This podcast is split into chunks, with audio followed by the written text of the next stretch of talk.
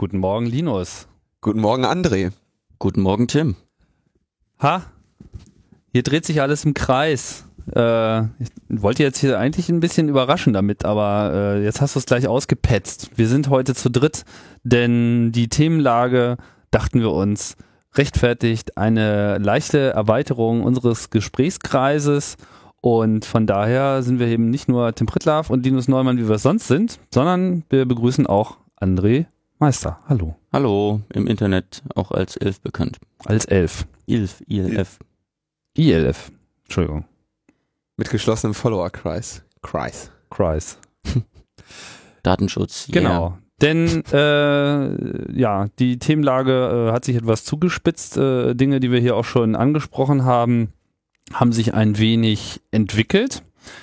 Ähm, wollen wir nicht lange um den heißen Brei herumreden.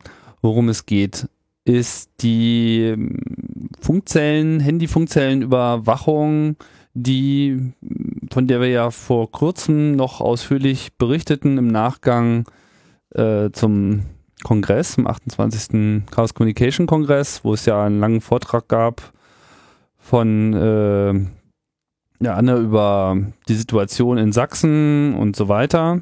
Und ja, und jetzt gab es Breaking News, publiziert bei netzpolitik.org und zwar genau von dir, André, zum Thema, dass das Ganze auch hier in Berlin stattgefunden hat. Was ist denn so der, der, äh, der Exerpt? Was ist denn so das Management Summary der genau. Situation? Wir haben bei Netzpolitik.org Akten bekommen, ähm, in denen schriftlich steht, dass auch in Berlin im Jahre 2009 eine sogenannte Funkzellenabfrage von der Polizei angefordert und in diesem Zuge vorgenommen wurde. Das ist nicht überraschend für Leute, die sich tatsächlich intensiv mit der Vorratsdatenspeicherung auseinandersetzen. Ähm, aber jetzt haben wir das mal wieder schwarz auf weiß gehabt und konnten damit schöne Bilder machen, welche äh, Gebiete von Friedrichshain das ungefähr betrifft haben das noch visualisiert für alle anderen Fälle von Autobrandstiftungen, wie das denn aussehen könnte. Ein bisschen Hintergrund dazu geschrieben, alle möglichen verantwortlichen Stellen angefragt, ob sie denn dazu eine Stellungnahme haben, länglichen Fragenkatalog, wie oft denn das gemacht wird, wie viele da äh, Daten übermittelt werden, so im Schnitt, wie viele Personen davon betroffen worden sind, ob mal jemand informiert wurde. Leider innerhalb von zwei Wochen keine Antwort bekommen. Und dann haben wir das einfach mal gepostet auf Netzpolitik und dann gab es ein recht großes Medienecho, zumindest in der Hauptstadtpresse. Die haben das alle aufgegriffen. Die ganzen Journalisten und auch einige Politiker waren anscheinend sehr überrascht, dass das nicht nur in Dresden passiert, sondern auch in Berlin. Und ja, welche Ausmaße das annimmt. Genau, also aus welchem Grund haben sie das gemacht? Es ging, du hast das kurz erwähnt, um die Autobrände in Berlin. Das ist in diesem einen Fall, von dem wir die ursprüngliche ah, genau. Akte hatten. Das wird natürlich nicht nur zur Ermittlung bei Autobrandstiftungen genutzt, sondern auch bei mehreren anderen Deliktformen, wo sie uns aber immer noch keinen äh, abschließenden Katalog mhm. vorgelegt haben, außer der, wo sie es machen dürfen, der im Gesetz steht. Erhebliche. Da sind dann so auch Sachen wie Steuerhinterziehung und ähm, Steuerhinterziehung, da ist natürlich eine Funkzellenabfrage ein sehr probates Mittel. Ja, oder äh, verwenden verfassungswidrige Kennzeichen und so. Also in dem konkreten Fall, den du jetzt untersucht hast, was hat die Polizei da gemacht? Die haben festgestellt, irgendwo wurde versucht, ein Auto anzuzünden. Und dann haben sie sich von allen Funkzellen, die da irgendwie diesen Bereich irgendwie äh, versorgen würden, also was weiß ich, von den verschiedenen Providern um diesen Bereich irgendwie verteilte Funkzellen, davon alle Daten geben lassen, was die zu einem, in einem gewissen Zeitraum, wer in dieser Funkzelle eingeloggt war und sie genutzt hat. Genau, die Polizei ist zum Tatort gegangen, hat geguckt, welche Funkzellen sind dazu empfangen, äh, hat die aufgeschrieben und dann über den Weg Staatsanwaltschaft, Gericht an die Provider gegangen, die dann die äh, Verkehrsdaten derjenigen Mobilfunkgeräte herausgegeben hat, die äh, in einem Zeitrahmen vor bis nach dem Tatzeitrahmen ähm, dort kommuniziert haben. Das war irgendwie vor dem Bundesverfassungsgerichtsurteil zur Vorratsdatenspeicherung sechs Stunden davor bis eine Stunde danach. Also quasi in dem einen Fall, den wir nachgeschoben haben, mit noch einer Akte geschlagene acht Stunden. Und in dem ersten Fall, den wir ursprünglich publiziert haben, waren das 75 Minuten. Was wir noch nicht gesagt haben ist, wann das alles äh, wirklich stattgefunden hat, also in welchem Jahr. Die beiden Fälle, die wir publiziert haben, waren im Oktober und Juni 2009. Das findet aber nicht nur in den beiden Fällen statt, sondern immer noch bis heute. Mhm. Das, Also- woher wisst ihr das? Weil ich gestern im Innenausschuss des Abgeordnetenhauses war und die Vizepräsidentin der Polizei das so gesagt hat. Das ist rechtmäßig, wir machen das immer noch. Und auch seit dem Urteil zum Bundesverfassungsgericht haben die das hunderte Male gemacht und Millionen Daten bekommen. Wenn ich mich nicht täusche, hat die gute Dame da gesagt, dass es 357 Fälle gab insgesamt in Berlin Das- und insgesamt 4,2 Millionen äh, Datensätze dabei angefallen sind. Ungefähr das war jetzt die Zahl, die ich nach der Lektüre eines Artikels heute Morgen. Die, gena die genauen Fälle habe ich jetzt hier nicht drin. Das war gestern ein ganz schönes Zahlenstaccato von der guten Frau Koppers, hieß sie, glaube ich. Ja, Ähm, in wie vielen Fällen? Klar ist, dass, dass der Bereich Staatsschutz des LKA 4,2 Millionen Verkehrsdaten seit 2008, seit Genau. Inkrafttreten der Vorratsdatenspeicherung angefordert hat. Nur der Bereich Staatsschutz ist das, nicht mal das ganze LKA und das LKA ist noch nicht mal die gesamte Berliner Polizei. genau. Diese Zahl, wie gesagt, 375 stand heute in der Berliner Zeitung und dabei wurden, was sie dann gemacht haben, das haben sie also bei mehreren Brandstiftungen offensichtlich gemacht. Und dann haben sie geschaut, wer bei, ähm, wer bei mehreren, welche Handys bei mehreren dieser Tatorte irgendwie vor Ort waren. Sie haben gesagt, die haben das bei allen Autobrandstiftungen gemacht, wo sie eine Serientat vermuten. Ja. Wie auch immer die das konkret definieren, weiß ich nicht. Äh, und dann auch gesagt, die gleichen die verschiedenen Daten der verschiedenen Fälle miteinander ab und gucken danach, welche Mobilfunkendgeräte an mehreren Tatorten äh, zur Tatzeit waren. Und bei wahlweise vier oder fünf ähm, Häufungen, wenn ein Mobilfunkgerät vier oder fünfmal in der Nähe des Tatorts war, wollten sie dann gucken, so Zitat, ob die äh, jeweilige Person gute berufliche oder private Gründe hat, am Tatort gewesen zu sein. Da Mhm. konnte man dann mal genauer hingucken. Was ich noch nicht so ganz verstanden habe, ist, ähm, der, der Zeitraum, also die, der Tatzeitpunkt, den du vorhin genannt hast, oder der, die Zeitpunkte, die du vorhin genannt hast, waren das die Tatzeitpunkte oder waren das die Zeitpunkte, wo diese Anfragen gestellt wurden? Das waren die Tat, also es gibt eine Tatphase, wo die Polizei vermutet, dass innerhalb dieser Stunde der Vorgang wohl passiert wäre. Ja.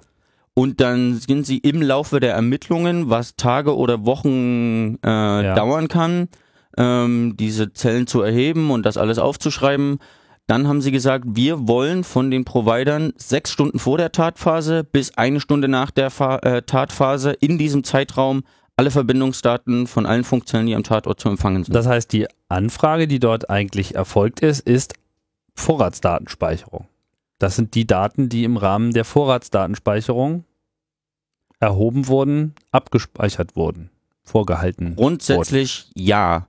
Den ursprünglichen, die ursprüngliche rechtmäßig, ähm, das ursprüngliche, der Paragraph, den gibt es seit 2001, seit den rot-grünen Antiterrorgesetzen, aber tatsächlich ist der in dieser Form, wie es den jetzt gibt, mit dem Paragraph 100g Absatz 2 der Strafprozessordnung, erst seit dem Umsetzungsgesetz zur Vorratsdatenspeicherung in Kraft und die Polizei hat gestern auch nur Zahlen geliefert, seitdem es die Vorratsdatenspeicherung gibt, 2008. Das heißt, hätte es die Vorratsdatenspeicherung in der Form nicht gegeben, hätten diese Daten auch so gar nicht erfragt werden können. Also wir reden jetzt nicht von einem Datenbestand, der auch sonst irgendwie angefallen wäre. Das ist ein bisschen komplexer. Mit der Vorratsdatenspeicherung wurden die Telekommunikationsanbieter äh, dazu verpflichtet, diese Daten für sechs Monate vorzuhalten.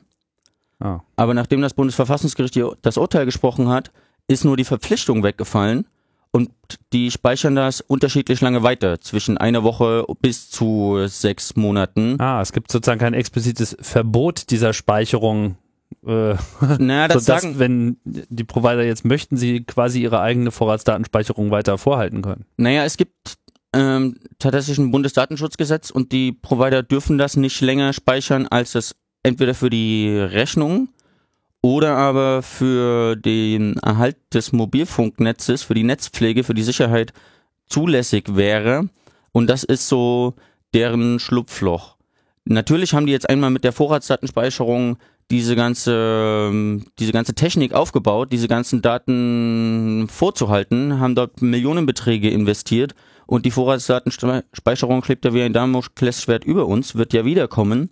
Und die wollten das, glaube ich, nicht alles ähm, wieder komplett irgendwie nach Dev 0 schieben, Ja. sondern gucken, das kommt wieder. Also können wir es auch erstmal so lassen.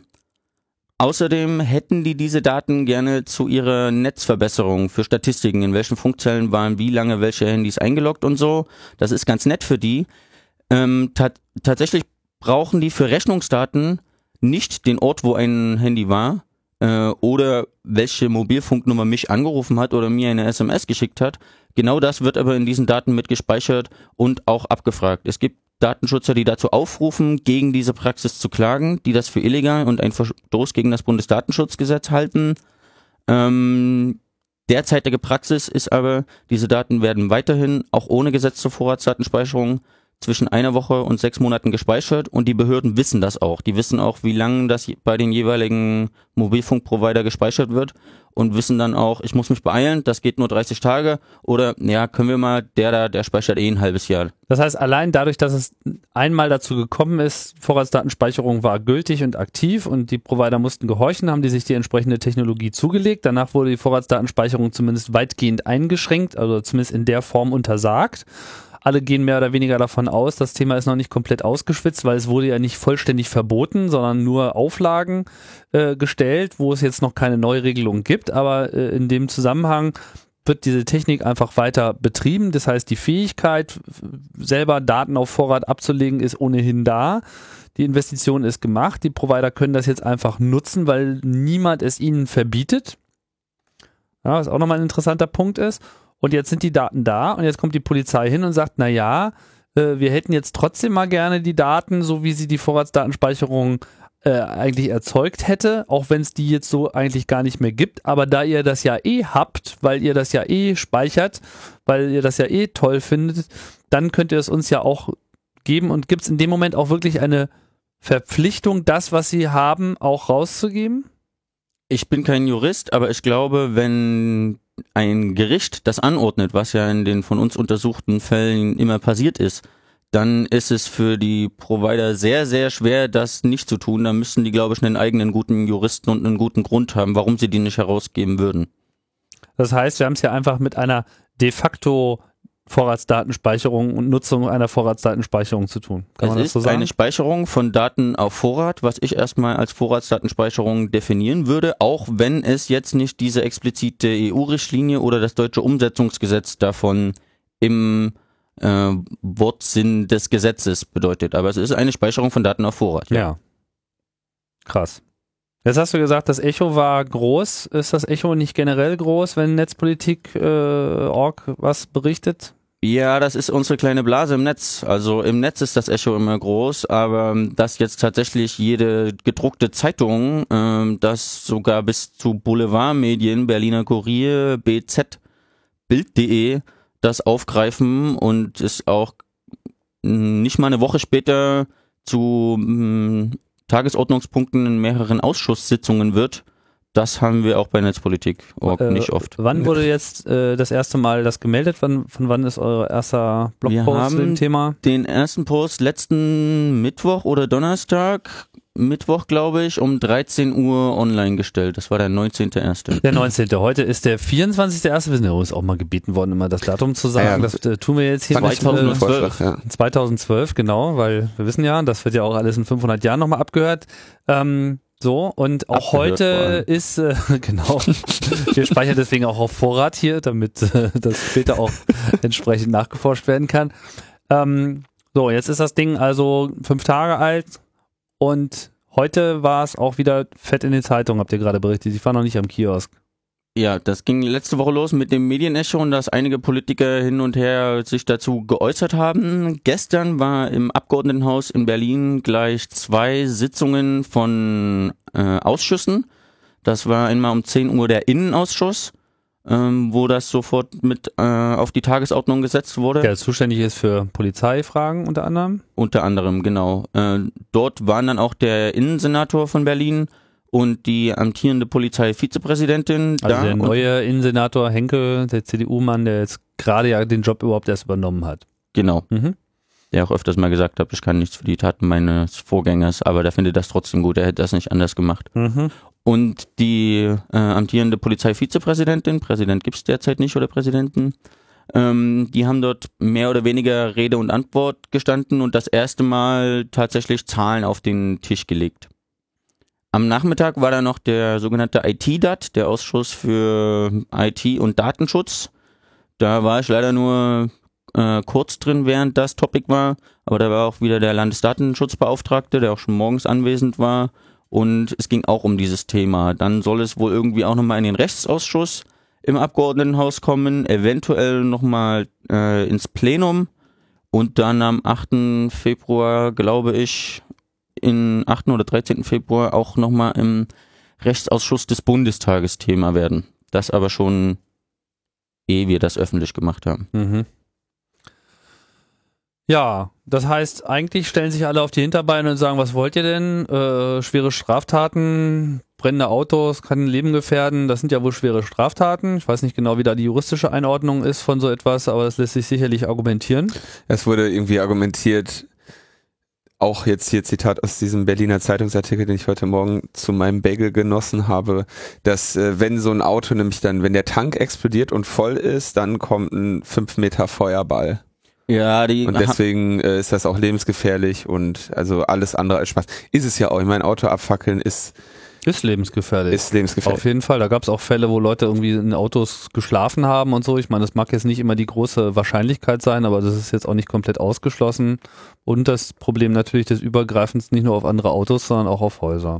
Genau, geht deshalb ja auch nicht darum, diese Tat der Autobrandstiftung zu verharmlosen, sondern wenigstens diese Funkzellen abfragen, aber mal als Mittel, der, dem ja dann sehr viele Menschen, sage ich mal, zum Opfer fallen, wenigstens mal in Frage zu stellen. Wir wollen das ja gar nicht bagatellisieren, nur die Vorratsdatenspeicherung wurde uns immer mit Terrorismus begründet. Es geht darum, nachzugucken, mit wem wahlweise die Hamburger Terrorzelle oder Beate Zschäpe oder wer auch immer telefoniert hat, ähm, vo- vom Einzelfall ausgehend ähm, und um schwersten Terrorismus, so wie das die Innenpolitiker immer gesagt haben, um die Vorratsdatenspeicherung überhaupt zu legitimieren. Wenn das aber erstmal in Kraft ist, und das haben wir ja oft genug äh, im Vorfeld betont, dann wird das auch für ganz andere Sachen eingesetzt. Es, es wird zum Enkeltrick eingesetzt, also wenn jemand anruft, Oma, überweise mir mehr Geld. Ähm, jetzt bei Brandstiftung, äh, aber auch in Dresden, wo äh, das Beispiel ist ja auch bekannt, wo es irgendwie um Körperverletzungen gibt. Und das ist auch nur die Spitze des Eisbergs. Wir haben gestern nur die Zahlen vom Staatsschutz gehört, andere Abteilungen der Berliner Polizei und in Polizeien und Geheimdiensten anderer Bundesländer und des Bundes tun das auch. Und ich, niemand weiß genau für welche Straftaten. Aber Terrorismus ist das bisher nicht. Das heißt, eigentlich bewahrheitet sich das, was so vorher immer gesagt wurde. dass nach dem Dammbruch, dass einfach bei jeder, dass es zum Regelfall wird, dass da eine Vollüberwachung stattfindet. Wenn die Daten einmal da sind, werden sie auch genutzt. Jetzt stellt sich natürlich die Frage, ob die anderen Vorhersagen auch eintreffen, nämlich äh, vor allem die Vorhersage, dass das ja dann alles überhaupt gar nicht so viel bringen würde. Ähm, jetzt ist das 2009 gewesen. Die ganze äh, Jagd nach Autoanzündern hat ja diese Stadt Berlin äh, bis noch vor wenigen Monaten schwer in Atem gehalten. Jetzt ist es so ein bisschen wieder raus aus den äh, Medien. So richtig viele Ergebnisse äh, gab es wohl nicht, oder? Da wurde doch vor einiger Zeit irgend so ein gefrusteter Hartz-IV-Empfänger festgenommen, wenn ich mich nicht täusche, Ja. der ohne jegliche linksradikalen Erwägungen einfach, weil er schlecht gelaunt war, äh, sich dieses Hobby zugelegt hatte, Autos anzuzünden. Ich weiß nur nicht genau, wie viele von diesen Fahrzeugen. Also er war sicherlich nicht für alles naja, nee, nee. äh, äh, verantwortlich, aber wohl für eine ganze Reihe. Ich habe das Soweit jetzt auch ich nicht weiß, so weit über verfolgt. 100. Über 100 sogar. Über 100. Oha. Das ist schon eine Menge. Okay, das heißt, nicht nur, aber vor allem gab es einen Täter, der jetzt aber durch diese Vorratsdatenspeicherung nicht ausfindig gemacht wurde. Ähm, 100 es hieß- Fälle, ich meine, wenn das nun wirklich konsequent, man, das ist ja so das, das Versprechen der Rasterfahndung seit äh, Ende der 70er Jahre in der Diskussion, dass man eben genau über solche, äh, dass man genau solche Fälle ja dann eigentlich feststellen müsste. Also Genau. gestern in der Innenaussitzung wurde gesagt, man hat zwar 4,2 Millionen Daten gesammelt in den letzten fünf Jahren, man hat aber keinen einzigen Verdächtigen durch diese Daten gefunden. Die Daten haben mal absolut 0, nichts gebracht zur Und? Ermittlung von Verdächtigen. Und das, obwohl 960 Mal quasi Personen ähm, tatsächlich äh, identifiziert wurden. Also dieser Fall eingetreten ist, dass man sagt, okay, der war dann und dann in der Nähe dieser Brandstiftung, dann und dann in der Nähe dieser Brandstiftung. Oder eben auch in anderen Fällen ist ja offensichtlich nicht nur bei Brandstiftung. 960 von 4,2 Millionen haben Auffälligkeiten gezeigt, wo man gesagt hat, da wollen wir jetzt auch mal wissen, wer es ist. Das sind Nee, nicht da- 4,2 Millionen. Mobilfunkanschlüsse, sondern Verkehrsdaten. Bewegungsinformationen sozusagen, so äh, auf Wann, wo, welches Ein Handy Auft- kommuniziert ein hat. Auftreten von irgendwas, okay.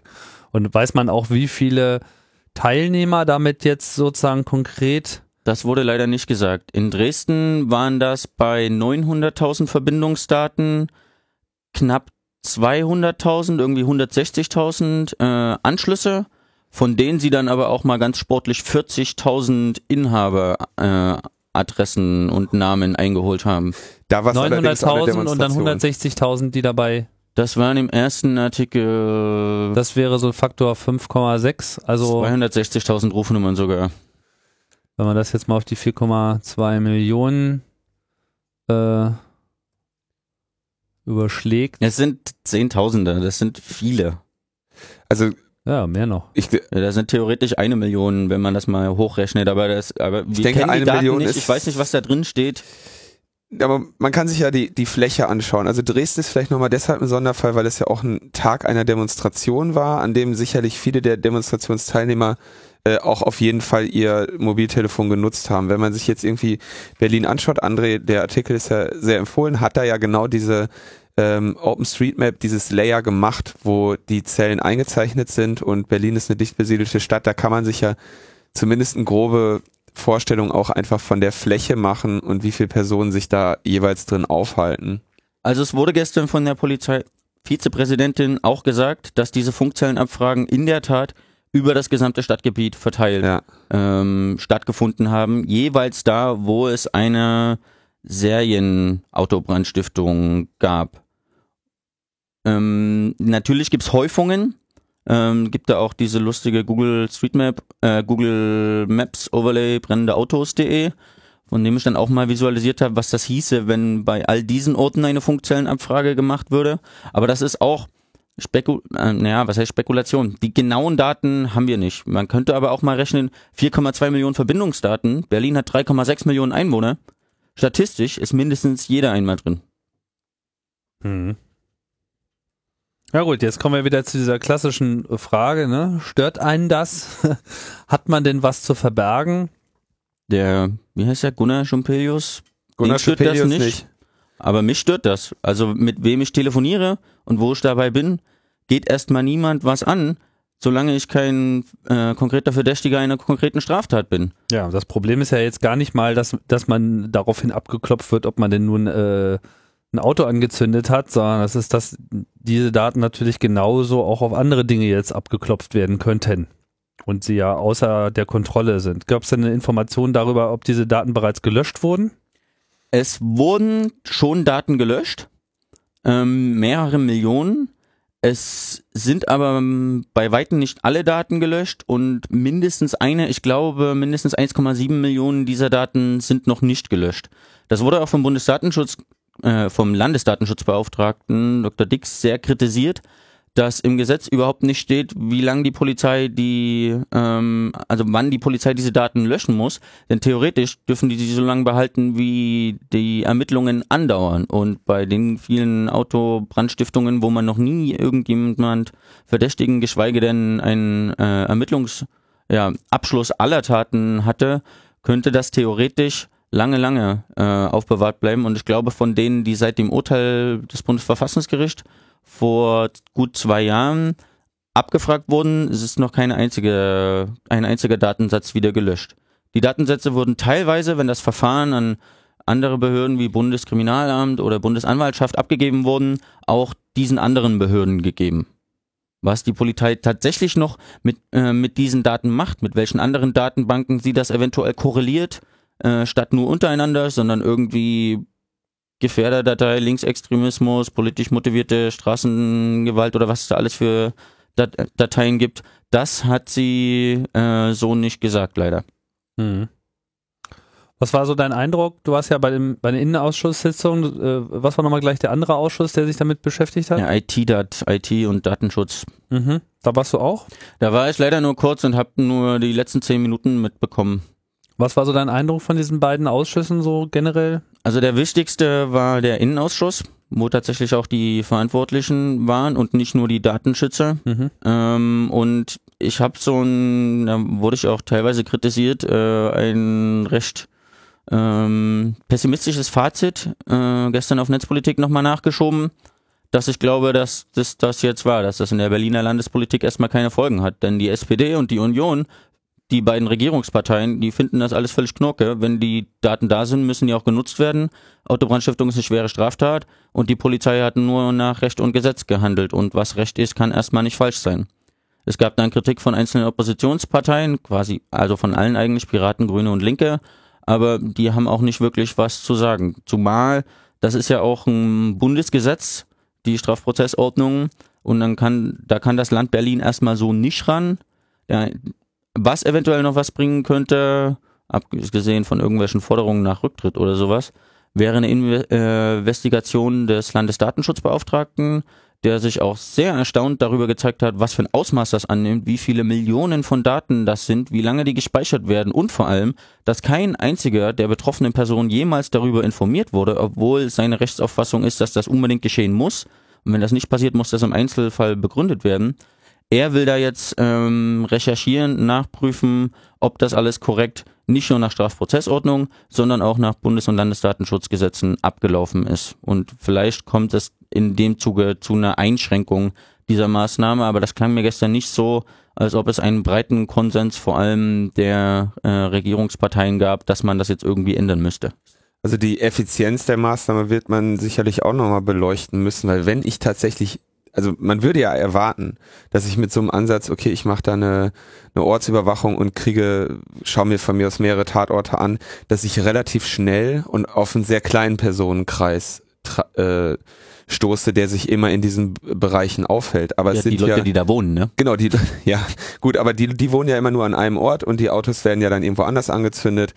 Ähm, 960 Personen damit zu identifizieren, also ist ja auch ein, lässt ja auch groben, großen Zweifel an dieser Maßnahme überhaupt. Also finde ich eigentlich relativ überraschend, dass die so viele, so einen großen Täterkreis da offensichtlich irgendwie Verdächtigen oder Leute haben, die da in Frage kommen. Plus, sie haben ja ihre, ähm, ohnehin schon ihre Datenbanken, wo sie gefährliche Linksradikale irgendwie drin speichern, wie wir ja den Artikel verlinken wir einfach mal nur die Geschichte von Anti-Schocke, die da irgendwie mal zu Unrecht irgendwo verhaftet wurde und Jahre später beim, beim Bundespräsidenten sich aus, also nicht beim Bundespräsidenten selber, aber äh, äh, bei einem Empfang des Bundespräsidenten von der Polizei von zur der Seite Polizei genommen zur wurde, Seite genommen wurde, wurde ja. Hm. weil sie ein eingestelltes Verfahren wegen irgendwelcher Krawalle hatte, wo sie absolut unschuldig ist. Wer sie kennt, kann sich das auch sehr gut vorstellen, dass sie damit nichts zu tun hatte. Sie war irgendwie äh, trotzdem nach, obwohl sie da freigesprochen wurde und alles, äh, alles Obwohl ja auch, glaube ich, ist, bestätigt wurde, dass sie ja, Genau. dass das ja nicht gespeichert werden würde. ja, war, ist sie offensichtlich in irgendeiner Schattendatenbank, wo die Lichter angehen, wenn ihr Personalausweis kontrolliert wird. Mhm. Und steht, Achtung, Linke, pass mal lieber auf. In und solche Tat- Datenbanken hast du ja auch noch, damit kannst du das auch alles Ich abgleichen. habe noch eine, eine kurze Nachfrage. Dieser Kann ich noch mal ganz kurz Ja, dazu okay. gleich anschließen? Gut, mach mal. Das ist in der Tat ein bisschen widersprüchlich. Die Polizeivizepräsidentin hat gestern gesagt, äh, wir haben geguckt, welche Mobilfunkendgeräte an vier oder fünf Tatorten zur Tatzeit auftauchen, haben uns, wollten uns die dann genauer angucken, haben da aber niemand wirklich gefunden. Gleichzeitig, gefunden. also keine, äh, keine der Mobilfunkgeräte, die irgendwie an vier oder fünf Tatorten, ich glaube derselben Serie, äh, aufgetaucht wären. Ähm, gleichzeitig haben die aber eben die fast 1000 äh, sogenannten Stammdaten, eben Name, Adresse der Anschlussinhaber eingeholt, was so erstmal nicht ganz zusammenpasst. Haben die denn gesagt, wie, also wenn diese 960 müssen ja nur durch irgendetwas aufgefallen sein. Was war das, wodurch die aufgefallen sind? Das hätte ich auch sie gerne gewusst. Das, das hab haben sie aber nicht gefragt, Das gesagt. haben sie so nicht gesagt. Meine These ist ja, die gleichen das eben, wie schon angesprochen, mit anderen Datenbanken ab. Das heißt, dass es gar nicht mal so war, dass die an zwei Orten vielleicht mindestens mal aufgetaucht sind. Ja, das kann ich nicht sagen. Das kann gut sein, dass das mindestens zwei gewesen sein oder eben, dass das Mobiltelefon ohnehin aber schon aber das wäre, sagen wir mal, gehört. das wäre aber doch mal ein sehr interessanter Punkt, wo man nachhaken könnte. Muss man Polizei und Staatsanwaltschaft fragen, hätte ich auch gerne mal gewusst. Ja.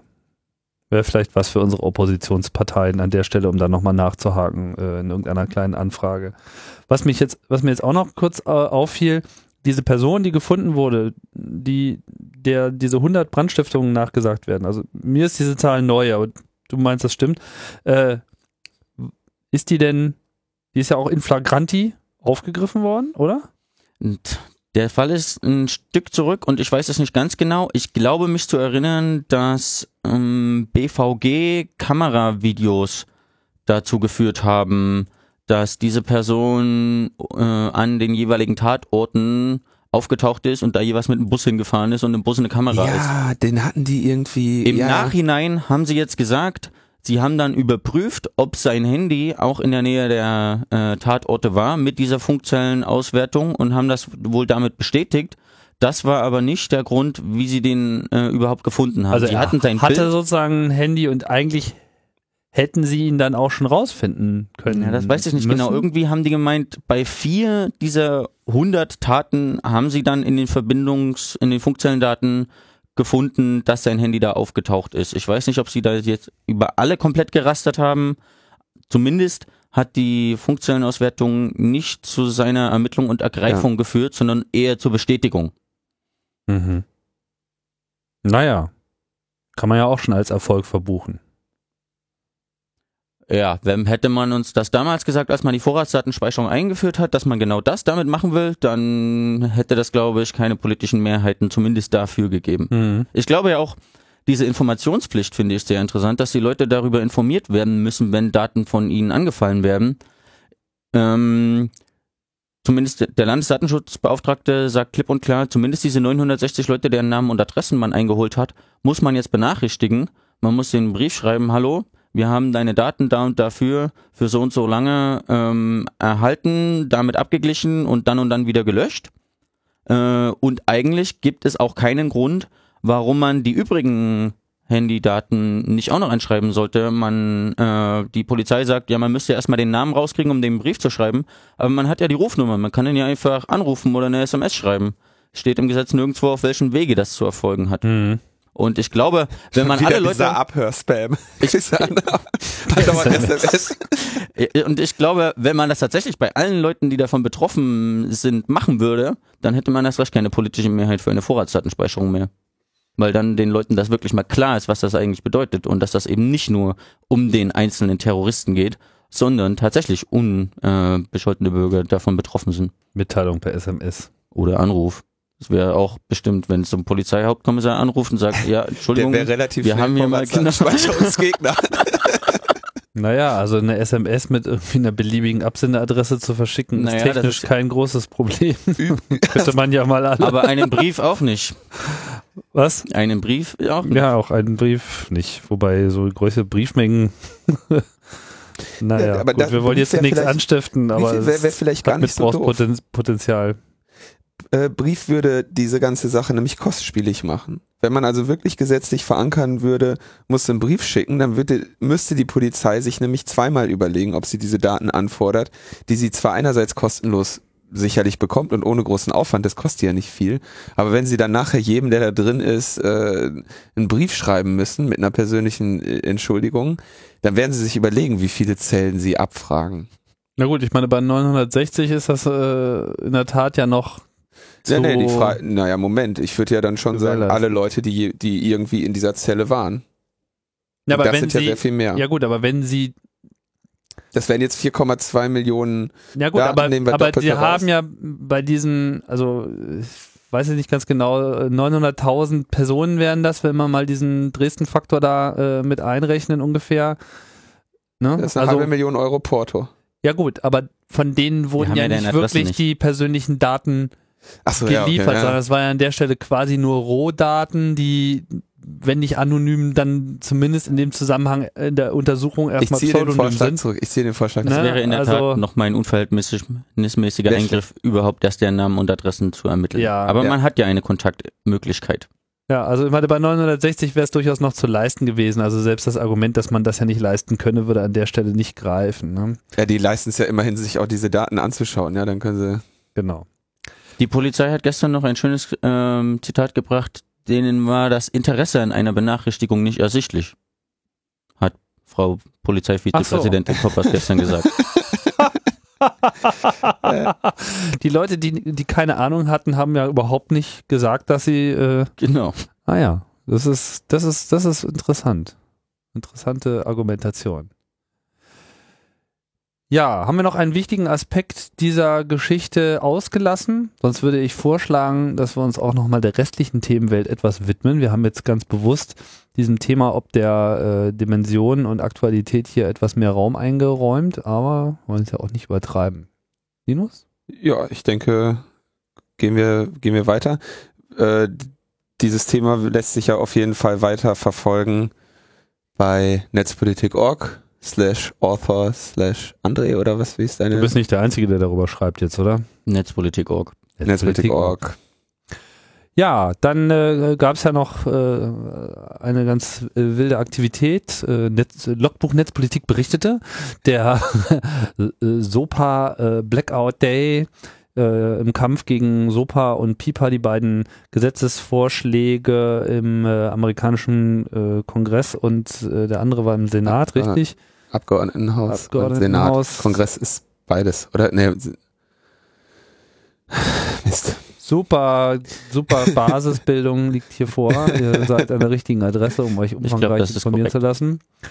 Und ähm, wie auch immer, äh, der Widerstand war dann doch signifikant, vor allem meine Wahrnehmung getrieben durch diese Wikipedia-Aktion, weil das ja. war nun wirklich etwas, mit dem, die Webseite, mit der wirklich jeder was anfangen kann, abgesehen von Facebook. Facebook war meines Wissens nicht schwarz. Gab es da zumindest irgendwelche. Max Zuckerberg hat einen Blogpost geschrieben, glaube ich. Oh. Ja.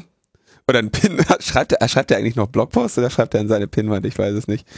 Äh, ja, auf jeden Fall hat er sich nicht gerade jetzt den Pokal für Netzaktivist des Jahres abgeholt. Ja. Wie auch immer, wir wollen das gar nicht weiter bewerten. Trotz alledem, Wikipedia, denke ich mal, das ist halt auch diesen großen Vorteil, da ist einem, da ist jedem einfach auch so der, der, der, der Nutzen klar. Und dadurch, dass die Wikipedia-Gemeinde es geschafft hat, sich da auch wirklich mal darauf zu einigen, diesen Protest sich anzuschließen, was schon mal ein, ein Wert in sich darstellt, wie ich finde, ähm, war dann das Medienecho auf diese Aktion doch erheblich. Und führte ja auch dazu, dass äh, die geplante Abstimmung so nicht stattfand. Ja. Ähm, wobei das, glaube ich, im Falle von SOPA schon vorher äh, sich irgendwie angekündigt hatte, dass sie das verschieben wollen würden. Ja, aber zu dem Zeitpunkt waren auch die Proteste bereits angekündigt. Also es war ja. absehbar und noch ein interessanter Punkt, also allein die Ankündigung von Wikipedia, äh, sich schwarz zu schalten. Ja, also es war gar nicht mal so sehr die Reaktion der Öffentlichkeit darauf äh, erforderlich, sondern schon die Absehbarkeit der Reaktion darauf dürfte schon Dinge in Bewegung gebracht haben. Ja, ich glaube, das war aber auch die Aktivität von vielen, vielen Verbänden und klassischer Kampagnen und Lobbyarbeit äh, in Amerika und vor allem Washington DC von Freunden wie EFF, Access Now und so weiter und so fort, die dazu beigetragen hat, nicht nur der Wikipedia Blackout, ja, ja. zumindest um die okay. Anhörung im, Vorhinein, äh, im Vorhinein schon zu verschieben. Ja, ich wollte das jetzt auch gar nicht äh, überhöhen oder die, die Arbeit der anderen Gruppen da zurückstellen. Es war nur, wie gesagt, mein, meine, meine Wahrnehmung, dass das einfach äh, ein erheblicher Faktor war, um diese, diese Aktivität zu verstärken in der Öffentlichkeit. Ja. Ne? Also was was ja eine sehr beliebte Reaktion war, das war sehr schön auf Twitter zu beobachten, waren dann Leute, die sich über die Kommunistenschweine von Wikipedia beschwert haben, die jetzt die Seite abgeschaltet haben, wo sie doch äh, morgen irgendwie ihr, ihr, ihr Referat halten müssten oder ihr, ihre Hausarbeit abgeben. Da gab es also einen riesigen äh, Shitstorm, der sehr amüsant war, den man sich dann noch durchlesen konnte auf Twitter, weil da nicht wirklich äh, alle Verständnis für gezeigt haben für diese Maßnahme. also das hat, glaube ich, Einfluss gehabt, dass das tatsächlich nicht nur eine Vorschaltseite war, sondern man auch äh, und nicht ohne weiteres die Inhalte der Wikipedia noch lesen konnte. Ja. Ich meine, wenn man NoScript hatte, war das immer noch da, weil das irgendwie in JavaScript gelöst war, war oder so. Ja. Aber für die Masse der Internetnutzer war die Wikipedia nicht als ihr eigentlichen Zweck dienende Wissensallmende zu gebrauchen. Mhm. Und das hat schon ganz schön Eindruck gemacht. Mhm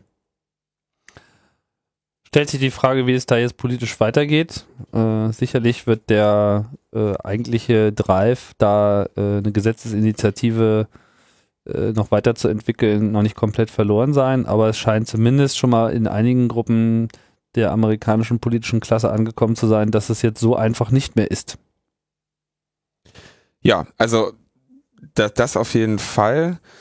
Ähm, was ja dann noch weiter, was gerade in Deutschland hier in unserem Bereich dann oder in Europa ganz gut geklappt hat. Also als die Aktion irgendwie geplant wurde, ähm, habe ich da noch nicht so dran geglaubt, aber es wurde ja in Deutschland das sehr stark genutzt, um auf die Bedrohung durch ACTA aufmerksam zu machen, wo ja wieder ähnliche Möglichkeiten diskutiert werden, die eben auch bei SOPA und PIPA äh, nicht akzeptabel sind.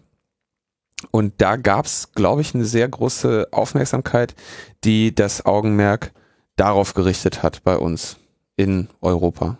Woran machst du das fest, dass die Aufmerksamkeit da war? Das mache ich daran fest, dass irgendwie der Blogpost von Digitale Gesellschaft 61 Trackbacks hat und irgendwie, wo auch in welchem Blog auch immer du liest oder in welchem Artikel auch immer du dazu liest, ACTA dann auch Erwähnung findet, was ich erstmal ganz, mhm. ganz positiv finde, dass das, dass eben nicht nur in überall berichtet wurde, ja, die USA wollen irgendwie ein komisches Gesetz machen, sondern dass hier, hier tatsächlich auch. dann eine vernünftige inhaltliche Berichterstattung stattfand, wo ihm gesagt wird, und das ist nicht irgendwie nur wieder bei den anderen, sondern das interessiert uns aus diesen und jenen Gründen.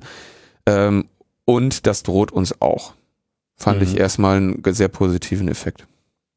Ja, ACTA haben wir schon mehrfach äh, angekündigt. Äh, wollten wir uns hier auch nochmal ein bisschen äh, genauer anschauen, werden wir heute nicht machen, aber ich setze es nochmal auf die Gedankenliste. Vielleicht eine noch. Anmerkung noch, dass ja. wann äh, war das jetzt mit dem polnischen Blackout, dass tatsächlich in Polen es irgendwie gestern, vorgestern schon DDoS gegen polnische Regierungsseiten gab unter dem Banner äh, Protest gegen ACTA, weil das da demnächst tatsächlich auf nationaler Ebene entschieden werden soll.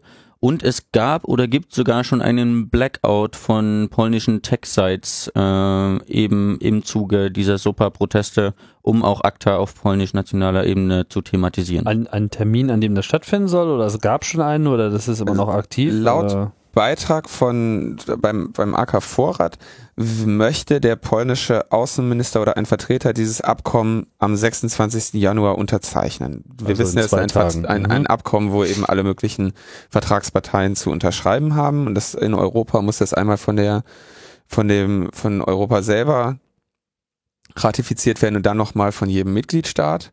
Und da Polen möchte das also jetzt am 26.01. unterzeichnen und der Blackout Day war dann, der polnische Blackout Day war dann gestern am 23.01. Doch, gestern. Da wurde dazu aufgerufen, ja. Und am 24.01. steht im Euro, also heute im Europaparlament ein Austausch von Argumenten an der Tagesordnung. Da bin ich mal sehr gespannt. Genau, das ist der Verlauf da. Naja, auf jeden Fall habe ich das, den Eindruck, das wird nicht der letzte Blackout-Day gewesen sein, den wir hier sehen. So, das äh, hat jetzt mal ganz gut funktioniert und könnte schon so zu so einem Standardreaktion äh, werden. Ne? Nur die Frage, wer dann da mitmacht. Gibt's ja auch schon ewig, aber das war halt jetzt echt dick. Ja, bisher waren es halt immer nur so die, die üblichen Verdächtigen, genau. die sich selber äh, eingetüncht haben oder mit äh, schwarzem Trauerflor bedeckt haben. Das hat natürlich so äh, wenige interessiert. Selbst Google hat sich einen schwarzen Balken vorgemacht. Also es, wir verlinken mal noch so ein paar Galerieseiten für Leute, die mhm. in der Zeit äh, Die romantisch noch schwelgen wollen. Ja. Demonstrationswelle. damals ein Tag ohne Internet. Ja, wobei die meisten vielleicht auch gesagt haben, wieso, Facebook geht doch noch. Ja, das äh, genau das habe ich ja auch gedacht. Also das, Facebook Frage ist halt, ob man Facebook bei sowas dabei haben will. Und ähm, trotzdem sei nochmal nachgeschoben, dass ja auch bei uns in den Kommentaren zu der, zu der letzten Folge von einem äh, Leser angemerkt wurde, man muss sich jetzt so, wenn Wikipedia und so das für, für die gute Sache machen, ist das schön und gut. Was ist, wenn demnächst irgendwelche sollten irgendwie mal eine Datenschutzreform anstehen und Facebook ist dagegen und dann schalten die äh, da ihr Facebook ab oder die sind mal mit der Steuergesetzgebung nicht zufrieden. Äh, das ist natürlich ein Mittel, was ähm, hoffentlich nur sehr selten Einsatz finden muss und dann auch nur mit äh, entsprechendem Themenbezug. Ja, der Kommentar war von mir und ich halte das tatsächlich für noch äh, offen. Das ist na, auch eine Macht, die man damit hat, eben zu sagen, hier ein Tag Internet aus, Facebook aus, ruf mal deinen Abgeordneten an. Ja. Bisher waren die auf der guten Seite und ich glaube, ohne Rückhalt in der Netz-Community kann man das auch schwer machen. Ähm, tatsächlich hat die kleine Netz-Community aber viel weniger Impact, als wenn ganz Facebook das macht. Mhm. Mhm. Das stimmt. Da stellen sich ganz neue Fragen von Macht und Herrschaft im Internet.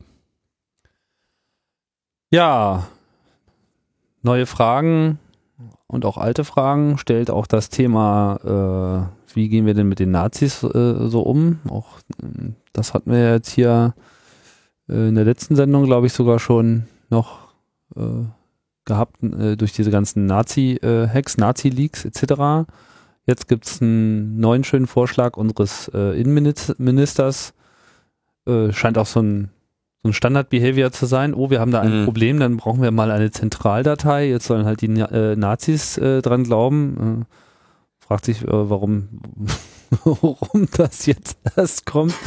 Bisher ging es halt immer gegen die Linken, aber offensichtlich hat die Tatsache, dass sich die öffentlichen Stellen bei dieser ganzen Verfolgung dieser Chemnitzer äh, Terrorbande so blamiert hat, äh, bisschen Auswirkungen gezeigt. Zwickau.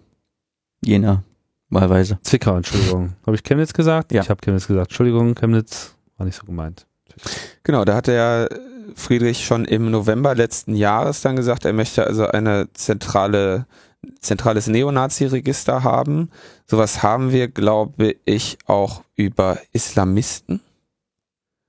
Und äh, wie ja wir gerade schon erwähnt haben, auch in Schattenform, die nicht wirklich äh, dokumentiert ist unbedingt und wahrscheinlich auch nicht wirklich legal eben von Linken.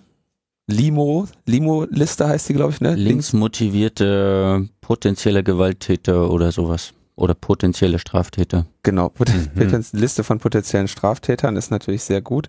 Und äh, das hat dann unser Freund äh, Friedrich im November vorgeschlagen und letzte Woche Mittwoch Unser hat Freund das, der Innenminister. ja, ja. äh, letzte Woche Mittwoch hat dann das Kabinett diesen Gesetzesentwurf beschlossen. Das heißt, er soll jetzt eingebracht werden. Und da gab es dann auch sofort von der, also mein, mein persönliches, mein persönliches Highlight im Internet ist ja der Rainer Wendt von Wer der von der DPOLG, Deutsche Polizeigewerkschaft. Das ist so, das ist so ein Leuchtturm, Leuchtturm der Aufklärung. Die Pressemitteilung, die von Was ist denn seine Funktion? äh, Vorsitzender der Deutschen Polizeigewerkschaft. Mhm. Und der hat natürlich zu dieser äh, Nazi-Datei gesagt, das wäre also äh, ein, ein unzureichender Schritt in die richtige Richtung, weil da sollen ja nur die Nazis rein. Äh, besser wäre, wenn man da auch noch ihre Freunde, Bekannten und Familien drin hätte, damit man die Daten vernünftig auswerten kann. Und er wollte bei dieser Gelegenheit auch nicht müde werden zu betonen, dass man wieder eine Vorratsdatenspeicherung braucht, um ähm, Nazi-Angriffe zu verhindern. Mhm. Ja, also kann man, dem kann man wenig hinzufügen. Genau. Ja. Rainer Wendt, Spitzentyp. um Nazi-Angriffe zu verhindern, weil, wie man ja in Dresden gesehen hat, es nicht ausreicht, wenn die Polizei direkt neben dem Nazi-Angriff steht mit äh, Einsatzwagen. Ja, da kann man ja dann nichts tun. Da hilft nur noch Funkzelleneinsatz. Genau. Also der Typ ist, der hat's echt drauf.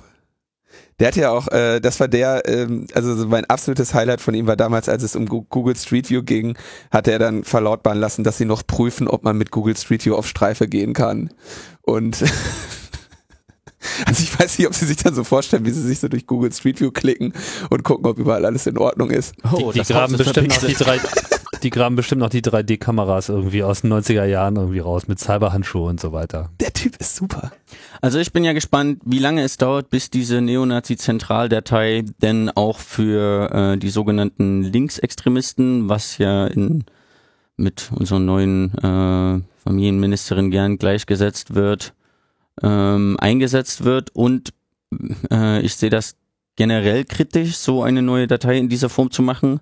Und wenn ich jetzt hier schon mal zu Gast bin, kann ich vielleicht mal Werbung machen für zwei andere Podcasts. Bei, und zwar war das Antifaschistische Pressearchiv und Bildungszentrum, ähm, die sehr, sehr viel Einblick ähm, in die Neonazi-Szene und antifaschistische Arbeit und Recherche haben. Zu Gast bei, äh, im Medienradio, glaube ich. Ja. Äh, und auf dem Radio der Gruppe Fels, aranka.org. Äh, und die haben dort gesprochen äh, aus einer professionellen Ebene von Leuten, die sich seit 20 Jahren ähm, professionell mit antifaschistischer Recherche beschäftigen, wie sinnlos diese Dateien sind. Denn es ist ja nicht so, dass diese, dass die untergetauchten oder anderen äh, hochkarätigen, gewaltbereiten Neonazis nicht bekannt wären. Äh, es ist auch nicht so, dass man irgend sich irgendwie rausreden könnte, man, ja, man hat das jetzt ähm, der anderen Behörde X nicht mitgeteilt oder so. Die, die Namen sind ja äh, für jeden, der sich interessiert, tatsächlich erfahrbar.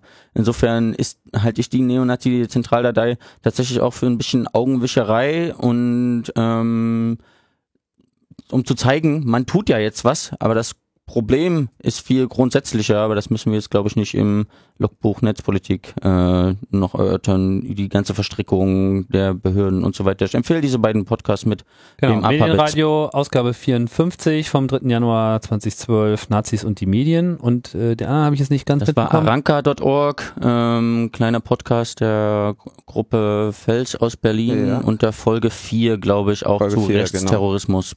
Aranka, wie schreibst du das? A-R-R-A-N-C-A. Ah, okay. Aranka, alles klar.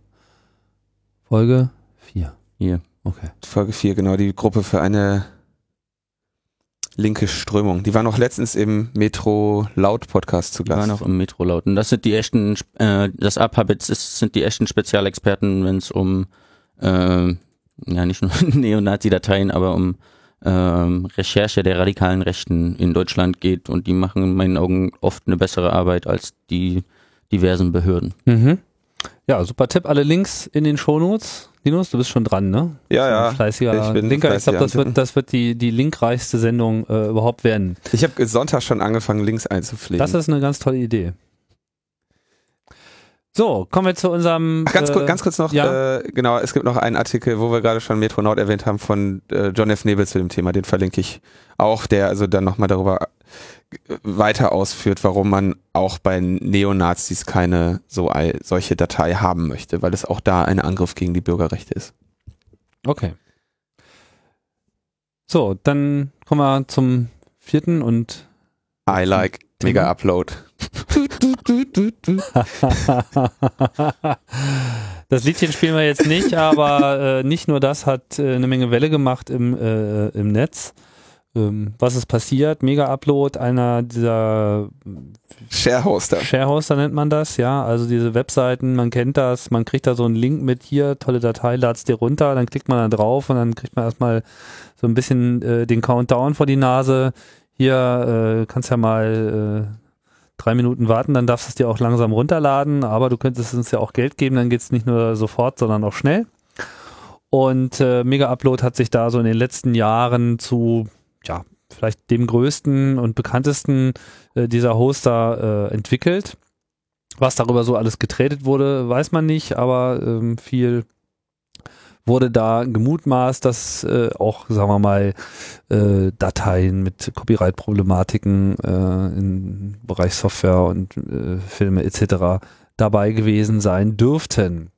Nun wurde dieser Laden hochgenommen und äh, die Leute, die dort in Neuseeland von ähm, der neuseeländischen Polizei äh, festgenommen wurden, waren zumindest zum Teil keine Unbekannten. Natürlich vor allem der Chef von dem Ganzen, Kim Schmitz. Kein unbekanntes Gesicht, insbesondere in der deutschen Szene, denn er ist ja Deutscher und ist ja auch schon früher durch so diverse äh, Aktivitäten aufgefallen, auch illegalen. Genau, also Vielleicht mal ganz kurz noch zu diesem Geschäftsmodell eines äh, Sharehosters. Also sagen, du kannst bei uns eine Datei hochladen und andere können die dann runterladen. Wenn du irgendwie einen nicht bezahlten Account hast, dann haben wir eine gewisse Vorlaufzeit. Wenn die Datei irgendwie 45 Tage nicht runtergeladen wird, dann löschen wir sie wieder, dann wird dein Link irgendwie ungültig. Ähm, gleichzeitig ist das insofern in Anführungszeichen anonym, als dass es kein Listing gibt. Da gibt es also bei Mega Upload gab es dann keine Seite, auf der stand, hier sind unsere ähm, 100, Artik 100 äh, Dateien, die wir da irgendwie haben. Und ähm, also dadurch, dass sie selber kein Listing anbieten, machen sie sich quasi nicht schuldig, diese Daten tatsächlich auch anzubieten, weil darauf gelingt wird dann wieder von anderen Stellen. Und äh, diese sind ja für ihre, ähm, sollen ja für ihre Links wiederum nicht haftbar sein. Ja, also das heißt, sie nutzen da so ein bisschen diese Linkhaftung äh, oder diese momentan nicht existente Linkhaftung aus, gegen die wir ja auch alle uns anstrengen wollen. Ähm, dass, dass das also nicht der Fall sein wird, dass man dafür haftet, wohin man einen Link setzt oder vor allem, wo was für Links man vielleicht irgendwo in die Kommentare seiner Webseite geschrieben bekommt und betreiben, also so schien es da jetzt der Fall zu sein, ähnlich wie bei Kino.to, diese Listing-Seiten aber direkt mit. Das heißt, sie machen irgendwie Mega-Upload und gleichzeitig irgendwelche anderen Blogs äh, oder, oder Foren oder was auch immer, bei denen Mega-Upload-Links veröffentlicht werden zu Material, was in der, was in vielen Fällen dann offensichtlich äh, das Copyright verletzt. Und damit auch schön, also das Geschäftsmodell dabei ist natürlich dieser ganze, diese ganze Werbung, die man angezeigt bekommt und gleichzeitig diese Premium-Accounts, die gewisse Preise kosten. Äh, und damit da irgendwie ordentlich Material geliefert wird, hatte Mega Upload dann auch noch so ein Belohnungssystem für Uploader beliebter Dateien. Also früher war das irgendwie, die haben Geld bekommen pro, ab 50.000 haben die dann irgendwie pro 1000 Downloads irgendwie einen gewissen Betrag bekommen und äh, extra Prämien für Toplistenplatzierungen. Und später haben sie das ersetzt durch so eine Art Punktesystem, wo du gratis Premium-Accounts ähm, oder Geld bekommen hast, je nachdem, wie viele Downloads du mit deinem Kram erreichst. Das heißt, äh, es gab also ein Anreizsystem für Menschen, dort Material hochzuladen, was wiederum viele herunterladen. Mit diesem Geschäftsmodell, was eben hauptsächlich darauf fußte, dass da eben auch auf Urheberrecht nicht so viel äh, Wert gelegt wird, oder was natürlich gerade dann, wenn Urheberrecht verletzt wird, sehr gut funktioniert, weil nur dann lohnt es sich ja, diesen ähm, dieses Mega-Upload tatsächlich zu nutzen, haben sie 180 Millionen registrierte Nutzer bekommen, im Schnitt 50 Millionen Besuche pro Tag ähm, in dem Video Mega Upload Song behaupten sie irgendwie, dass sie vier Prozent des Internets ausmachen. Irgendwo war auch noch die Rede davon, dass das die 13. größte Seite der des Internets überhaupt wäre oder 13 häufigst besuchte Seite. Aber was man eben dazu sagen muss, das wurde ja dann von unter anderem Andreas Popp von der Piratenpartei in einer wohlüberlegten Pressemitteilung als Angriff auf die Meinungsfreiheit gewertet. Anonymous hat dann sofort die äh, justice.gov Seite, also die äh, den Webauftritt des äh, Justizministeriums der USA für einige Zeit nicht erscheinen lassen durch eine DDoS-Attacke. Aber nicht unbedingt jetzt eine direkte Reaktion auf die Pressemitteilung der Piratenpartei, nee. sondern weil sie das einfach für richtig gehalten haben. Genau, ähm, genau, weil sie, weil sie also verärgert waren, dass Mega Upload jetzt nicht mehr da ist. Was man zu Mega Upload und Kino TO sagen muss, das sind eben nicht und die freundlichen äh, File-Sharing-Freunde. Ja, das sind wirklich organisierte kriminelle Geschäftsmodelle. Ja, sie also mit dem, die mit Raubkopien Handel betreiben. Und das, äh, da ist, denke ich, ein sehr erkennbarer Unterschied zu irgendwelchen Überlegungen, was Fair Use angeht oder was, äh, was vielleicht das Modell von The Pirate Bay ist, wo wirklich geteilt wird. Also die Jungs haben mit, mit bandemäßig organisierte Urheberrechtsverletzungen, bandenmäßig organisierten Urheberrechtsverletzungen da ein, ein Millionengeschäft gemacht.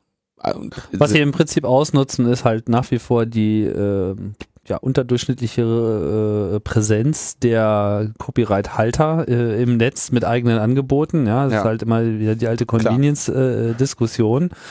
und, äh, wa- wo- und versucht wird halt jetzt mit der Keule äh, wieder mal das Ganze zu unterbinden, dass es dann sehr schnell auf andere Angebote ausweicht, ja, die dann einen anderen Namen, andere Personen oder vielleicht noch nicht mal andere Personen haben. Das äh, lässt sich jetzt auch immer wieder beobachten.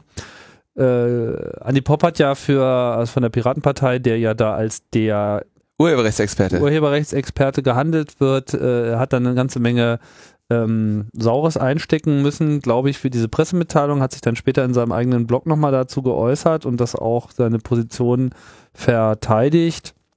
Ähm, Im Kern äh, ist seine Aussage, mag ja alles sein, dass äh, Kim Schmitz und Mega Upload äh, alles üble Verbrecher sind, aber das sollte uns an der Stelle gar nicht interessieren, sondern äh, hier ging es ja sozusagen eher um diesen, wie er meinte, Weltpolizeianspruch USA, Mhm. ähm, den es zu verhindern äh, gelte, äh, wie es denn sein könnte, dass eben die Gesetzeslage der USA äh, über den ganzen Planeten hinweg von anderen Nationen ähm, durchgeführt werden und das dann eben auch vielleicht zur Auslieferung führt. Wobei ich glaube, Auslieferungsantrag ist einer gestellt worden da in äh, Neuseeland, wissen wir nicht.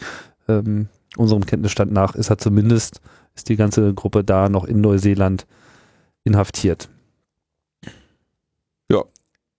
Was also, was ich nur eigentlich feststellen wollte, ist, dass das wirklich nicht, also mit, mit diesen Gruppen möchte man sich nicht unbedingt äh, assoziieren, wenn man für Freiheit, äh, Meinungsfreiheit und äh, Bürgerrechte im Internet sprechen möchte. Da ist man vielleicht mit dieser Gruppe als Beispiel relativ schlecht beraten. Gibt ja, was dann auch wieder hochquellte, waren eben Artikel über den Kim Schmitz, Kimball, Kim.com, wie auch immer er jetzt gerade genannt wird, ähm, der schon irgendwie zu Mailbox-Zeiten gecrackte Sachen äh, verkauft hat und irgendwie dann verurteilt wurde für Insiderhandel im Fall von Let's Buy It.com. Das war inter interessant, so dass seine allererste Aktivität, die er überhaupt so entwickelt hat, ja, nämlich eine Mailbox zu betreiben, Ja. in der halt Sachen zum Runterladen war, wo er dann eben auch gegen Geld äh, quasi den Zugang, äh, den bevorzugten Zugang, der normalerweise in der Mailbox-Szene immer reglementiert war, ja, du darfst nicht länger online sein als, weil die Leitungen wollen ja auch noch andere brauchen. Das hat er dann eben auch gegen Geld verkauft. Im Prinzip hat er sein altes Geschäftsmodell aus Kinderzeiten bei Mega Upload wieder äh, im großen Stil umgesetzt. Ja.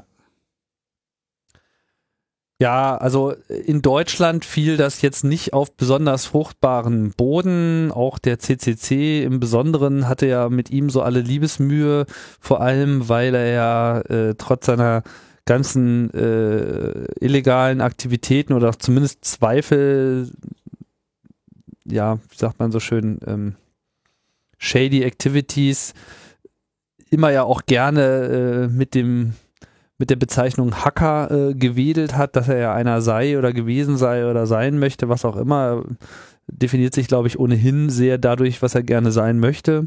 Und ähm, im Club ist er da halt schon sehr früh, hat er da sehr früh auf Granit gebissen, wurde ja des Kongresses äh, verwiesen etc. Hausverbot, ja. Ja, also da gibt's nicht viele, die es geschafft haben, Hausverbot äh, überhaupt zu erhalten beim CCC. Ähm, da war er auf jeden Fall die Nummer eins. Ähm, wobei ihm solche Sachen wahrscheinlich auch eher gefallen haben, weil das ja alles Aufmerksamkeit erzeugt und davon schien er sich im Wesentlichen zu ernähren. ja. Und von Urheberrechtsverletzungen. deswegen, deswegen, deswegen ist, da, sagen wir mal, jetzt dieser, dieser, dieser Weg, den Andy Pop da gegangen äh, ist, das eben auf eine äh, Ebene zu stellen mit, ähm, mit Pirate Bay oder zumindest Parallelen zu ziehen, sagen wir es mal so, ähm, zumindest bisher äh, in der öffentlichen Diskussion meiner Meinung nach nicht so angekommen. Aber ist Ja. natürlich ein, ein interessanter äh, Punkt, den man auch diskutieren kann. Also es ist in der Tat sehr shady, aber bisher haben wir nur die Pressemitteilung vom FBI und die Sichtweise der Content-Industrie dazu gehört. Wir haben die Anklageschrift. Ja, genau. Ähm, die Gegenseite quasi. Mega Upload stellt sich ja auf den Standpunkt, man beachte den DMCA und wenn eine Takedown-Notice kommt, nimmt man das auch raus. Das wurde Ja. in der Anklageschrift auch wie, äh, noch ein bisschen auseinandergenommen. Aber trotzdem sollten wir, glaube ich, abwarten, auch wenn er ein sehr unangenehmer Zeitgenosse ist, wie das Verfahren, das jetzt kommt, äh, ausgehen wird. Also was, was diese Takedown-Notices angeht, äh, also es gibt den DMCA, Digital Millennium Copyright Act, und in dem sind eben genau für solche Fälle ist irgendwie vorgesehen, dass sie möglichst schnelle Möglichkeiten bieten, solche Sachen, äh, dass wenn da irgendwie urheberrechtlich geschütztes Material ist, dass der Rechteinhaber sich möglichst schnell, dass es ein Verfahren dafür gibt, dass dieser Rechteinhaber sich da meldet und das verschwindet.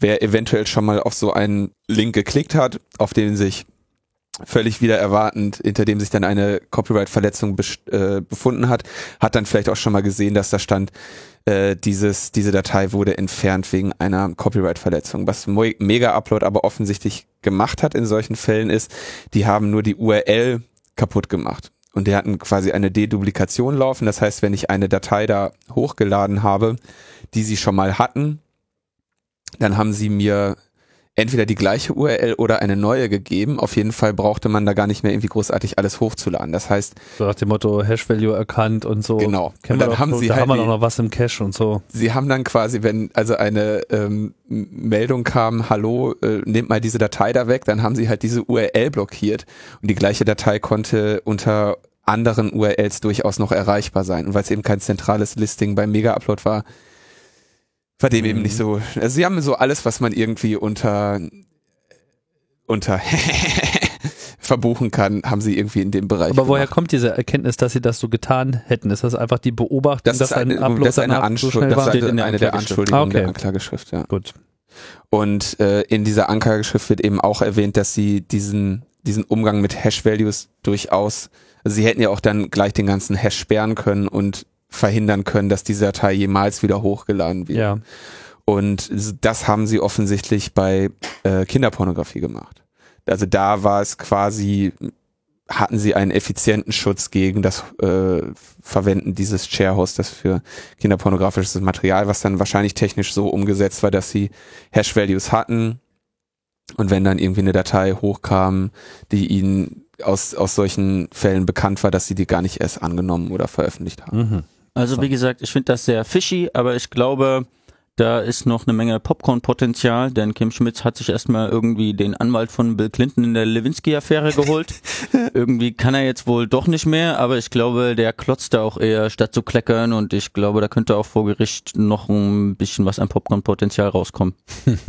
Das auf jeden Fall ein bisschen unglücklicher Nebeneffekt dieser Sache ist eben auch, dass da jetzt Zahlen stehen, ne? Und da gibt's jetzt quasi Nährboden mit Kino.to, mit Mega-Upload, dass es massenhaft äh, Urheberrechtsverletzungen gibt, dass das äh, ein Geschäftsmodell ist, dass das kriminell ist und so weiter. Da gibt's dann eben jetzt auch wieder Zahlen und Nährboden für, äh, das wirklich als Kriminalität da darzustellen und auch also quasi wieder ein bisschen was für diese Argumentation Raubkopierer sind Verbrecher und so weiter ähm, da Nährboden zu haben. The Pirate Bay wurde auch vorgeworfen, damit Geld zu machen. Weil sie Nicht nur Werbung rein altruistisch, ja. Ja. sondern dass die angeblich mit der Werbung Millionen verdienen würden. Deswegen ja auch die äh, das Verfahren und die, ich glaube, Verurteilung, die es da gab. Und nicht nur, weil sie einfach ein Urheberrecht verletzt haben. Mhm. Also das zieht sich durch wie ein roter Faden. Ja. Das war's, oder? Unser Wochenrückblick.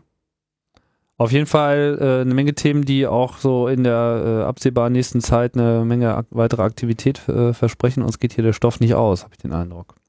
Nee, überhaupt nicht. Ne? Diese, diese eine Woche Pause, die wir ja gemacht haben, wurde wieder, hat sich wieder schön gefüllt. Wir hatten die Diskussion ja schon, ich würde ja, ich würde ja gerne noch den Mega-Upload-Song einspielen, aber das geht ja leider nicht. Das war nämlich der, vielleicht noch kurz zur Erwähnung, das war, es ist erst wenige Wochen her, dass Mega-Upload irgendwie als Galionsfigur der Meinungsfreiheit gegen die Content-Mafia äh, in den Blogs beziehungsweise äh, einschlägigen Medien war, weil sie einen den Mega-Upload-Song, in dem auch Richard Kimball sein Gesangstalent zur Verfügung stellt, wo mehrere Stars dann irgendwie sagen, äh, dass ihnen Mega-Upload gefällt. Und der wurde dann durch Universal gesperrt von YouTube Ah. wodurch äh, quasi auch als kleiner Nebeneffekt zweifellos klar war, dass Universal und diese großen äh, Rechteinhaber, Ver Verwertungen oder Rechteverwertungsfirmen quasi einen Direktzugang auf YouTube haben, wo sie dieses unliebsame Material sich selber sperren, äh, selber direkt von Hand entfernen können. Das stimmt, Es das kam ja- dadurch raus, ne? Das es gab ja lange, lange die Überlegung oder die Vermutung, dass das über äh, Melodieerkennung oder irgendwelche Hashes gemacht wird. Und dass, ähm, dass das YouTube quasi so einen automatischen Filter hat und dadurch ja dann vielleicht auch Sonnenallee da irgendwie verschwunden ist, weil man irgendwie rausgehört hat, da läuft im Hintergrund irgendwie ein Song, für den und der und der das Recht hat oder so. Und spätestens mit diesem Mega-Upload-Song, wo ja ganz offensichtlich die Rechte bei, den hat ja Mega-Upload da selber produziert, ähm, der wurde halt dann durch Universal gesperrt. Und das war quasi ein ganz offensichtlicher Fall davon, dass Universal da diese ähm, Rechte ganz offensichtlich missbraucht hat, um irgendwie einen unliebigen Konkurrenten, sei er auch kriminell, da irgendwie das YouTube-Video zu sperren. Hm. Das war noch so, und so, das war quasi der, der Auftakt, das ist vielleicht drei Wochen her ungefähr oder vier, das war quasi dieser Auftakt zu ähm, Mega-Upload als äh, Galionsfigur gegen die Content-Mafia und hier Zensur und Pipapo. Vor dem Was, was, ich Hintergrund noch, was ich noch gehört hatte und wa- was vielleicht auch einer der Gründe war, warum sich da jetzt so viele bekannte äh, Stars auch in diesem Video engagiert haben, ist, dass es durchaus auch ein, ein, ein, ein äh, Verdienstmodell gab für Ja. Artists bei Mega Upload. Ich habe jetzt aber nicht mehr genau gespeichert, wie das aussah und inwiefern das wirklich Realität war oder nur ein Versprechen. das hatte der ähm, Marcel Weiß bei, Genau, bei Neunetz war das, glaube ich, ne? genau bei neunetz.com, der hatte da äh, auf einen Artikel verwiesen, ich glaube von TechDirt. Äh, jetzt finde ich ihn gerade nicht. Also, in dem quasi gesagt wird, Musiker konnten mit Mega-Upload Geld verdienen. Und klar, du konntest ja, wie gesagt, es stand ja nicht dabei, dass diese Datei, die du da hochlädst, unbedingt Urheberrecht verletzen soll, sondern dass das, das gewünschte, die gewünschte Eigenschaft der Datei war, dass sie ähm, viel heruntergeladen wird. Und da entsteht natürlich auch ein, ähm, ein Modell für, für Musiker, über, über Mega-Upload Geld zu verdienen. Das Problem, was ich da sehe, ist, dass irgendwie, ich zumindest bei Marcells Artikel, den TechDot-Artikel habe ich nicht zu Ende gelesen, äh, nicht sehe, dass da mal ein Beispiel genannt wird. Ja. Ja, also ist, also die theoretische Möglichkeit ist sicherlich da gewesen. Ob das jetzt das, der Hauptanwendungsfall von Mega-Upload war, äh, lässt sich bis jetzt nicht genau sagen. Aber halte ich für eher unwahrscheinlich. Aber es wäre theoretisch möglich gewesen, dass ein Musiker seine eigenen, also auch von mir aus einer, der irgendwie bei Labels ist oder so, seine eigenen Platten dort hochlädt, die zur Verbreitung bringt, das irgendwie als Marketingmaßnahme sieht. Also es gibt ja eine Korrelation zwischen den Downloads und den Käufen eines Albums. Die Kausalität dieser Korrelation ist ja ein bisschen unklar, ob das eine Drittvariable ist. Das heißt, das Album ist einfach grundsätzlich beliebt oder ob vielleicht durch die Downloads auch Käufe angekurbelt werden oder durch die Käufe Downloads. Also die Beziehung ist ja unklar, aber äh, es hält sich ja auch die Argumentation, dass dieses Bewerben durch Downloads den Verkauf ankurbelt. Und das könnte also quasi ein Modell für Künstler gewesen sein, dass sie sagen, jetzt stelle ich das einfach selber rein, kassiere noch von Mega Upload die Punkte für diese Downloads und ähm, gleichzeitig kurbel ich den Verkauf an. Halte ich aber insgesamt für einen eher ähm, zu vernachlässigenden Faktor in der Diskussion. Ich- Man, könnte auch ich- vielleicht die Verschwörungstheorie aufmachen, dass jetzt äh, Universal deshalb so hinterher ist, um Ja, ja, einen ja, Konkurrenten genau. auszuschalten. ohne, ne? ohne Frage. Also das, äh, das die, die Theorie steht im Raum, ja. Raum für Popcorn. Ja, die Theorie steht im Raum. Haben wir es jetzt? Ja. Super. André, vielen Dank für deinen äh, ausführlichen Beitrag hier. Vielen Dank War für eure Einladung. Sehr wertvoll. Linus, und wir machen nächste Woche wieder weiter. Wir machen nächste Woche wieder weiter. mit Logbuch Netzpolitik. Und wir freuen uns auf euer Feedback und äh, Kritik und Zuspruch, was auch immer ihr gerade so auf Lager habt. Und sagen Tschüss und bis bald. ciao, ciao.